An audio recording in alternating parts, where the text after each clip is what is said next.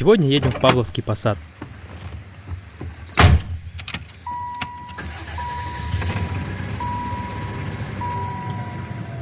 Привет, это подкаст «Путь-дорога» о путешествиях по Подмосковью. Я Герман Иванов. Я Лена Твердая, всем привет. Я снова в строю, снова путешествуем вместе. Я соскучилась по поездочкам. Ребята, а вы там как? Кто мерзнет? Мы решили рассказать вам про теплое, про Павлово-Посадский платок. И не только про платок. Расскажем, почему русские женщины носили головные уборы весом в 5 килограммов. Еще мы расскажем, как пить наравне со всеми и не пьянеть. Впереди праздники, и это может вам пригодиться. Еще поговорим про охоту, об экстремальном способе древних русичей расправляться с медведями. Да, и еще о том, как с помощью чеснока побеждали наполеоновскую конницу. В общем, укутывайтесь потеплее в Павлово-Посадский платок. Мы начинаем. Вернемся на секунду в прошлый выпуск про елочные игрушки. Мы там с полной уверенностью говорили в клине, а правильно это говорить в клину. Мы получили кучу комментариев по этому поводу, все перепроверили и приносим свои извинения. Действительно, клин в клину. Мы обещаем быть повнимательней, а вы слушайте нас и оставляйте комментарии. Они у вас вон какие полезные. Если бы мне кто-то в детстве рассказал про музей платка и шали, я бы подумала, зачем им целый музей посвящать, ведь это два самых неприятных предмета на свете. В детстве я жила в Норильске, это крайний север, и в сильные морозы меня укутывали в толстую пуховую шаль серого цвета очень гадкого цвета, как мне тогда казалось, колючую, не дающую дышать. А чтобы было не так колюче и пухово во рту, мама подкладывала туда на свой платочек. И вот с такой ужасающей конструкцией на голове я ходила на улицу, платок и шаль. Ничего мы с мамой в платках и шалях не понимали. Они, оказывается, красивые, по ним можно историю страны изучать, и географию, и вообще, какая русская женщина без платка.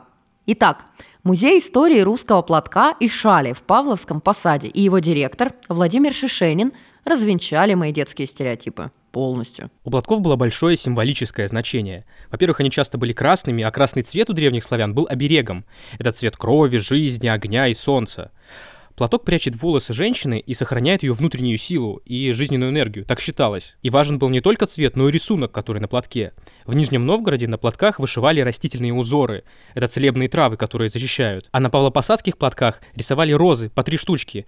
А как мы знаем, три — это знаковое число в христианской традиции. Кстати, на Руси же не только христиане, есть мусульмане. Например, мордва, народ Поволжья. В музее есть мордовский женский платок, на нем нашиты монетки. И это та самая знаменитая история, когда женщины все свое носили с собой, на случай, если муж выгонит из дома, а тут хоть какие-то сбережения на себе могли унести. По прическе и головному убору женщины можно было судить о ее семейном положении. У незамужних одна коса, это строго. Неважно, в каком возрасте, старая дева тоже носила одну косу, а замужние носили две косы, причем они их так убирали в узел наверх. Был даже специальный свадебный ритуал. Подружки расплетали невесте девичью косу и укладывали волосы по-новому. И при этом пели песни плачи. Дескать, расстается девушка с подругами, отчим домом, свободой и беззаботностью выходит замуж.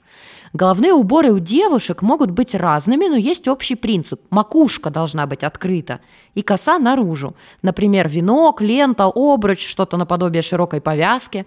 Замужние женщины косы прятали. Совсем. Никакая прядка не должна была выбиваться. Выйти на люди без головного убора простоволосой было недопустимо. Сейчас до сих пор говорят о простоволосице, то есть попасть в неловкую ситуацию. Если с женщины, например, во время ссоры сорвали головной убор, это было жутким оскорблением. А распущенные волосы у русских женщин вообще были редкостью. Могли расплести косы во время гадания или когда рожали, например. Мистический смысл у распущенных волос. Вообще, если бы меня спросили про женский головной убор на Руси, я бы сразу сказал кокошник. Но оказывается, кокошник это только верхушка айсберга. На самом деле, женщины носили такую сложную, многослойную конструкцию. На волосы сначала надевали нижний головной убор. Он называется повойник. Это такая тканевая шапочка, иногда с твердым каркасом вокруг головы. Вместе с повойником носили подзатыльник. Это такой платок, его повязывали сзади. И еще налобник. Дальше сверху идет волосник. Это сеточка или еще одна шапочка, которую можно стянуть так, чтобы, ну, волосы не растрепались. И только потом уже надевали кокошник. и еще на него сверху могли надевать нарядный платок, и это все могло весить до 5 килограмм. Но кокошник в основном носили богатые на праздник, а в обычное время сверху носили кичку, это такая шапочка с рожками, или платок. В первой половине XIX века у богатых дам стали популярны шали. В Россию мода пришла из Европы, а вообще шаль изначально азиатский предмет гардероба.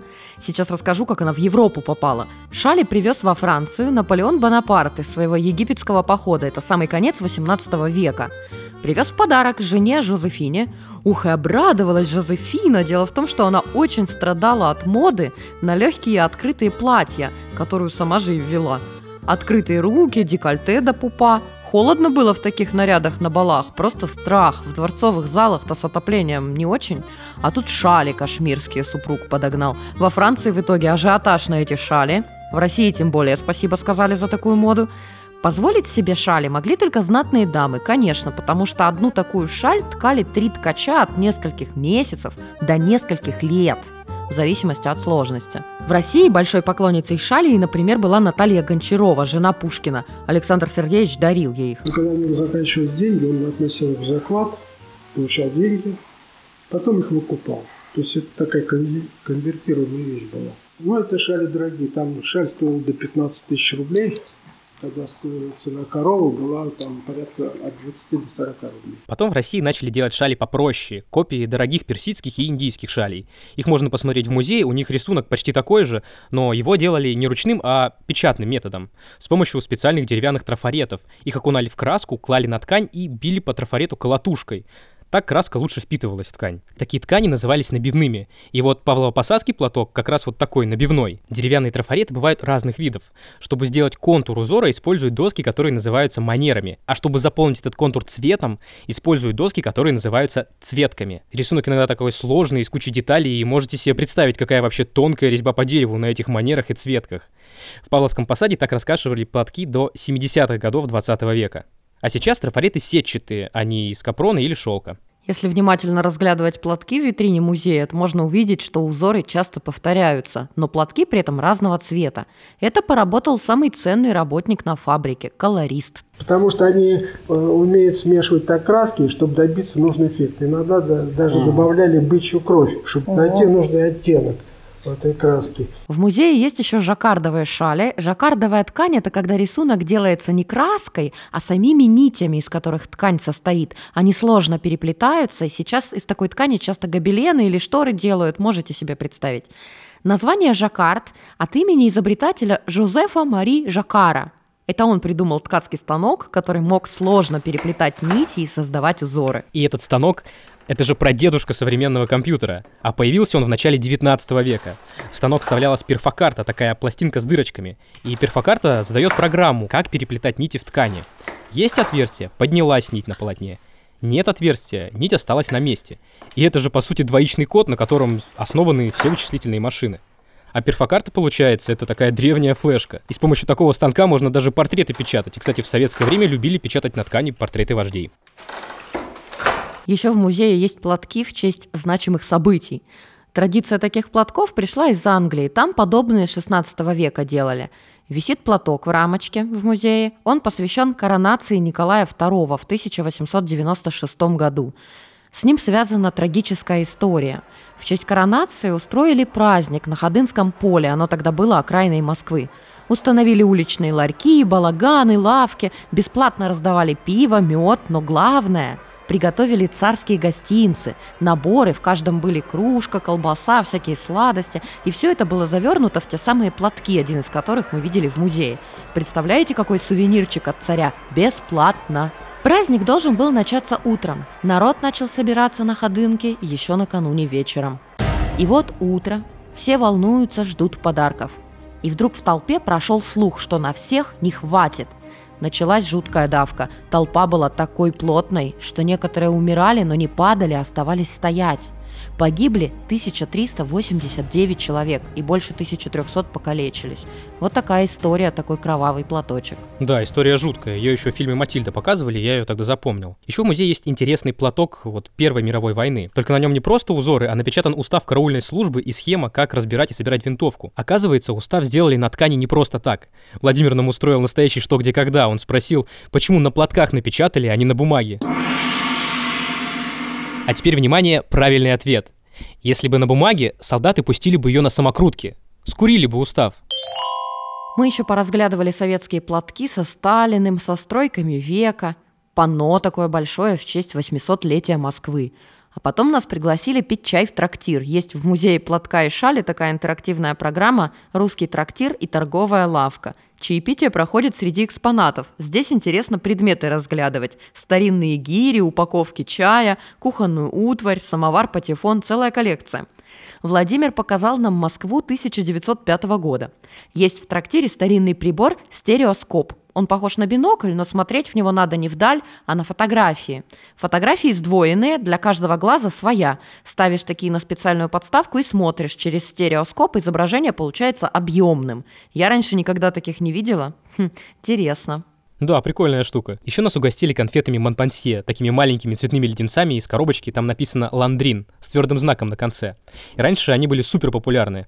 У них забавная история. Леденцы у себя дома делал простой мужик Федор Ландрин. Ничего особенного, но у него хорошо получалось. И каждый маленький леденец он заворачивал в обертку, а потом продавал Елисееву в его знаменитый магазин на Тверской. И вот однажды он сделал целый поднос этих леденцов, накрыл его и ушел погулять. И он так нагулялся, что утром проспал, вскочил, взял этот поднос и побежал к Елисееву. А Елисеев увидел, что конфеты не завернуты, и не стал их покупать. Они были без фантиков. Тогда Федор расстроился, понес свои леденцы домой, а по дороге он присел отдохнуть у женской гимназии – и мимо него идут гимназистки, видят поднос с конфетами и спрашивают, почем? По две копейки. И все у него раскупили. Говорят, завтра приходи. Ну, он пришел с деньгами домой, начал считать. Оказывается, брышак остался. Больше получил, чем у Елисеева. И мало того, на фантиках сэкономил начал продавать в разнос. В итоге он так раскрутился, что открыл свою фабрику. Разные артефакты нам там показывали. Например, старинную рюмку-неваляшку, которую невозможно опрокинуть. Еще одна рюмка есть, маленькая, 15 миллилитров. Называется эта рюмка «Муха». Сейчас расскажу ее историю. При Петре Первом в России стали открывать трактиры. Они должны были заменить кабаки, где только наливали, а в трактирах еще и еду подавали. Но народ не хотел идти в трактиры, и Петр повелел владельцам подавать первую рюмку бесплатно. Хозяевам трактиров это, конечно, не очень нравилось, вот они и придумали маленькие рюмочки объемом со столовую ложку. За такой крохотный размер их прозвали мухами – а граждане, алкоголики-тунеядцы быстро нашли способ погулять бесплатно. Ходили весь вечер из трактира в трактир за бесплатными мухами. Отсюда выражение «быть под мухой». А мне понравилась рюмочка, она называется хозяйская. Это с виду обычная рюмка, но у нее очень толстые стенки, и поэтому внутри она получается маленькая. И хозяин мог из этой рюмки пить наравне со всеми, но как бы меньше других, и поэтому не пьянеть. И вот он, кстати, это маленький новогодний лайфхак. Еще нам показали такие загадочные предметы, они похожи на канцелярские кнопки, но побольше. И их делали из дорогих материалов, из слоновой кости и серебра. Оказывается, это действительно кнопки, но сырные. Вставляли такую кнопку в головку сыра, и так его можно было порезать, не касаясь пальцами. И с ветчиной делали то же самое. Вот так вот церемонились раньше с едой. А, кстати, насчет церемоний. Нас научили чай пить по-купечески. Из блюдца, в прикуску с сахаром, а еще с прихлебом и оттягом. Ну, ну тихо уж, надо громче, звучнее. Это мой первый раз. Будьте снисходительны. Давай так, чтобы на циклом надо. Я сейчас закашлю.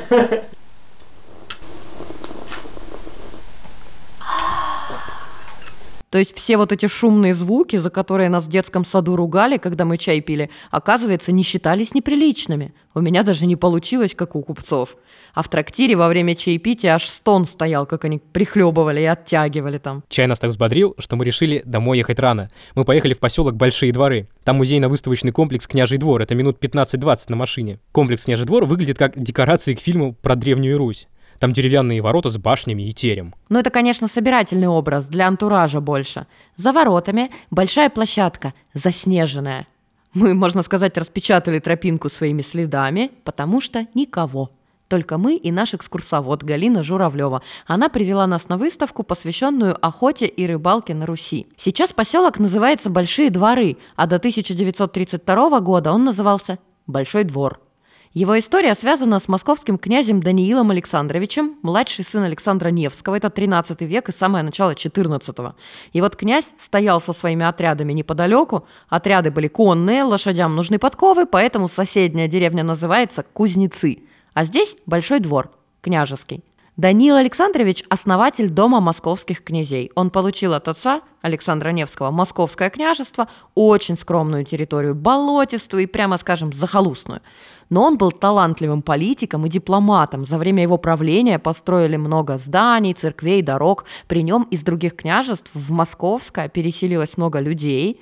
А чем их всех кормить-то? Земля была малопригодна для сельского хозяйства, то есть нельзя было собрать каких-то обильных урожаев. И поэтому всегда стоял вопрос, а чем крестьян занимать. И вот длительный период люди жили за счет охоты и промысловой, а также рыбалки. И вот если посмотреть, то э, наше население здесь как раз селилось по берегам реки Вохны. Вохна, Клязьма, Ходца. Во всех местных речках ловили рыбу. Нам показали древние ловушки для рыбы из ивовых прутьев. У них такой каркас в виде конуса, и смысл в том, что рыба внутрь заплывает, а выбраться обратно не может. Ей там не развернуться. И эти хитрые штуки, они называются верши и мережи. Они настолько удачные, что вот уже 700 лет прошло, а современные ловушки выглядят точно так же, просто используют другие материалы. Еще местные охотились на бобров и куниц. Ради мех это был такой местный промысел. А для князей охота была развлечением. Они охотились, например, на медведя. Но, к сожалению, вот в наших исторических фильмах, вот я еще ни разу не видела рогатины. А рогатина это было главное оружие охотников. Такая рогатина есть на княжьем дворе. Она похожа на копье, а наконечник у нее называется рожон. И отсюда пошло выражение «лезть на рожон». Под одним из наконечников есть поперечная перекладина. Да простят древних русичей зоозащитники. Эта крестовина нужна, чтобы насадить медведя на острие, но не слишком глубоко, чтобы он охотника не мог лапами достать.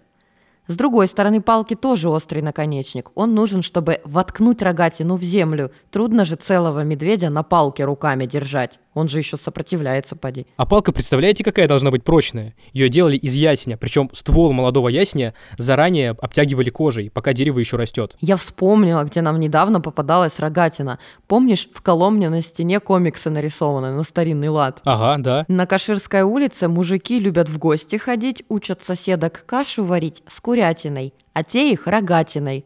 Вот оно что, ничего себе угроза. На выставке есть еще медвежьи шкуры и волчья, но они не местные, с Дальнего Востока. Есть еще голова лося. Лось, наверное, местный. А мне не по себе от этих чучел, шкур, я та еще ханжа. Я вообще не вегетарианка, это не про меня, но когда я шкуру вижу или голову лосиную, перебор сразу. Есть еще кольчуга, еще какие-то штуки, крестьянские вилы. В общем, больше всего меня рогатина впечатлила. Да, все продумано, но все равно с простым копьем, ну палкой – на медведя. Вот такие суровые древнерусские развлечения. В Большом тереме тоже есть несколько экспозиций, и одна из них посвящена Отечественной войне 1812 года. Деревня Большие дворы знаменита своим сражением «Бой при реке Вохне». Был сентябрь, Наполеон в Москве, и скоро должны начаться холода, и надо было позаботиться, чем кормить людей и лошадей на восток от Москвы посылают фуражиров. Это специальный отряд, который отвечал за корм для лошадей. Фуражирам разрешили грабить все деревни, через которые они будут проходить. Они дошли до Богородска, это нынешний Ногинск, и взяли его без боя. А дальше на пути село Павлово, это нынешний Павловский посад. Но местные крестьяне французам не сдались. Они спрятали в лесах своих стариков, женщин и детей и вышли на бой с французами с вилами и топорами. Отряд возглавлял обычный крестьянин Герасим Курин, это местный герой. Местные сопротивлялись неделю. А потом князь Голицын прислал на помощь конных гусаров и казаков.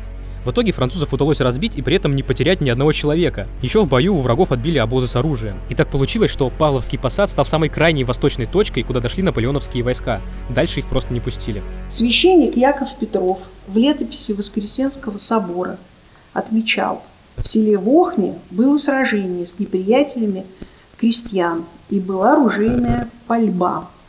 Французов убили 27 человек, ранили 5 плен взяты семь человек. Октября в первый день покрова Пресвятой Богородицы. В больших дворах раз в несколько лет проводят грандиозную историческую реконструкцию боя. Кони, мундиры, оружие. Очень зрелищно. Нам показали документальный фильм. Участвуют школьники, студенты, приобщают молодежь к истории. С княжьего двора прикатывают пушку. Настоящую, она стреляет. Холостыми, конечно, но выглядит вполне натурально такой выстрел, судя по видео. Еще пушку брали у музея в парк Горького в Москву на день выпускников. У нее специально не отмывают до конца колеса, чтобы было видно сразу, пушка рабочая. В музее много военной формы образца 1812 года. Там вышитые золотом мундиры, они все такие яркие, шикарные. На войну ходили как на праздник. Сейчас это, конечно, выглядит странно, но раньше это было в порядке вещей. Оружие было недальнобойное, и маскировка на поле боя была не важна. К тому же от выстрелов было столько дыма, что вообще ничего не видно. А бездымный порох изобрели только в конце 19 века и оружие стало более совершенным, и тогда солдатам уже пришлось маскироваться, чтобы выжить. Тогда и начали использовать камуфляж. Кстати, именно французы дольше всех сопротивлялись введению камуфляжа. Уже все перешли на форму защитных цветов. Великобритания, США, Россия, Германия. Французы упрямо воевали как франты, в красных штанах. В итоге переодевать армию пришлось прямо в ходе боев в Первую мировую войну, а в первые месяцы были большие потери. Французы такие французы – в итоге они камуфляж сделали искусством, форму создавали профессиональные художники и скульпторы. Ого, какие утонченные ребята. Еще в музее я впервые увидел такие интересные штуки – противоконные заграждения. Их часто использовали во время Отечественной войны. Это такие маленькие металлические колючки. И если положить ее на землю, то один шип будет всегда торчать вверх. Такая штука называется чеснок. Хотя это не очень похоже на чеснок. Название пошло от слова «частик» – это родственное слово «чистокол». Вот что рассказала зав. отдела музея «Княжий двор» Виктория Галактионова. Военные стратеги высчитывали, где пройдет конница, привозили мешками, тысячами вот эти звездочки, чесноки, разбрасывали. Лошадь скачет, наступает, встает на дыбы, ну, на эту штуку ей больно, она седока сбрасывает. Он же не убит, но он уже пехотинец. В Бородинском сражении, например, использовали 72 тысячи пудов чеснока. И по одной из версий, Наполеон именно из этого чеснока решил не посылать конницу в обход левого фланга русских. В честь 200-летия победы над Наполеоном в 2012 году изготовили памятные юбилейные платки, они висят в музее. На одном карта, перечислены деревни, куда французы заходили, на другом местные герои Герасим Курин и его соратник Егор Стулов. А вообще Павлово-Посадским платкам целая выставка здесь посвящена. Здесь их даже больше, чем в музее платка. Причем вот что интересно, старые платки намного ярче, чем современные. Одна из знаменитых художниц Павлово-Посадских платков – Злата Альшевская, народный художник России. Она говорила, что когда работала на фабрике, старые мастера учили, платок должен быть таким ярким, чтобы через речку было видать. Злата Александровна работала на фабрике много лет, а когда вышла на пенсию, стала расписывать шали полностью вручную. Смогла воплотить, между прочим, много замыслов, которые на фабрике просто не пропустил бы художественный совет – в Советском Союзе от этих советов все творческие люди, видимо, наплакались. И тут то же самое. Смотрят на рисунок для платка. Это уже было, нет новизны. А на другой смотрят. Слишком ново. Отход от традиций. А современных художников фабрики Злата Александровна хвалила, говорила «виртуозная работа». Правда, при этом добавляла, что сделала бы сама по-другому. Художники. Напоследок скажем еще пару слов о сувенирах из Павловского посада. Около княжьего двора на улице Маяковского есть магазин народных промыслов, и он такой довольно большой. Здесь есть гжель, жестовские подносы и игрушки с фабрики «Елочка». Помните, мы рассказывали о них в предыдущем выпуске? И, конечно, тут есть Павлово-посадские платки. Куда же тут без них? Сколько стоят музеи? Значит, музей истории русского платка и шали. Взрослый билет 100 рублей, детский 50. Экскурсия на группу до 5 человек 150 рублей на всех. В княжий двор билет взрослый 100 рублей, детский 50, экскурсии до 5 человек 400 рублей на всех. В княжем дворе еще часто проводят праздники и фестивали, и самый знаменитый из них это русский холодец. Он проводится в последнюю субботу января. Там из холодца строят целые поселки с домиками, деревьями, мостами, дворцы из холодца и даже Павлово-Посадские платки из холодца. Грандиозный праздник живота, надо бы съездить. А на сегодня у нас все. Слушайте подкаст «Путь дорога». Кстати, следующий выпуск у нас выйдет не в четверг, а во вторник, 29 декабря. Постараемся придумать что-то максимально новогоднее, ибо вот же он уже Новый год на носу. А на сегодня все. Слушайте подкаст «Путь дорога». Не забывайте ставить лайки в Яндекс Музыке и Кастбоксе, а где платформа позволяет, пишите нам комментарии. Например, в Apple подкастах, Кастбоксе, Google подкастах и во Вконтакте. А чтобы не пропустить новый выпуск, подписывайтесь на подкаст «Путь дорога» и рекомендуйте нас своим друзьям. А если вы, как и мы, хотите путешествовать по Подмосковью, заходите на портал «Путь дорога» travel.riama.ru. Там много интересного для туристов. Если хотите предложить нам идеи будущих поездок, интересные маршруты или обсудить вопросы сотрудничества, пишите нам на почту подкаст собакариама.ру. На этом мы прощаемся. Я Лена Твердая. А я Герман Иванов. Всем пока. Пока. thank you